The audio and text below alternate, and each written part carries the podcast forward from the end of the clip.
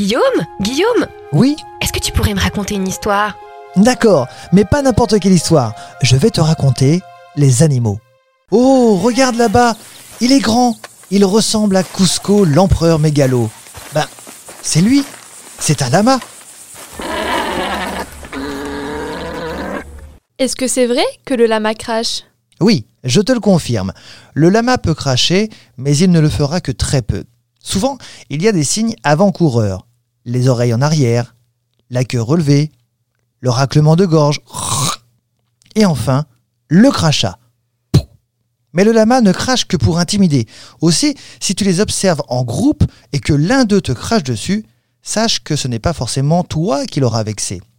Le lama ne sait pas viser et crachera où sa bouche sera orientée. Donc, si tu fais attention à tous les signes avant-coureurs, tu n'auras plus qu'à te cacher quelque part. Où vit-il? Alors on le trouve dans les montagnes et les plateaux en Amérique du Sud. En existe-t-il à l'état sauvage? Le lama et l'alpaga sont des espèces domestiques que l'homme élève. On n'en trouve donc pas à l'état sauvage. Ceux que nous pouvons observer dans la nature, en revanche, sont la vigogne et le guanaco. Le lama peut-il porter?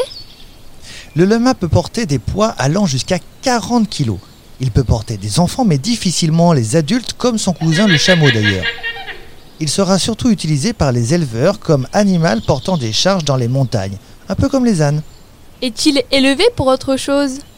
C'est une bonne question. Le lama est bien élevé pour autre chose. En plus de porter des charges moyennes, il produit de la laine.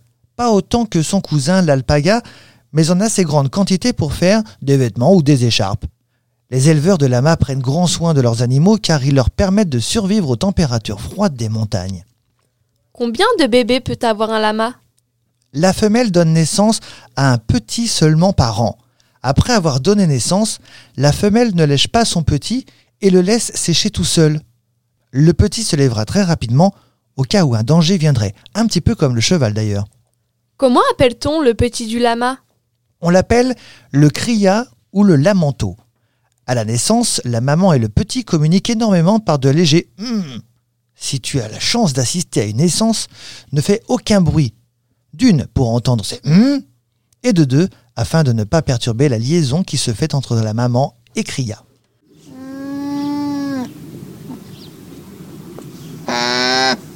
Combien de temps dure la gestation? La maman garde le lamato dans son ventre plus ou moins une année. La reproduction est très particulière. Chez le chien, par exemple, la période de reproduction est la période où la chienne commence à avoir ses chaleurs. Elle est alors prête à s'accoupler.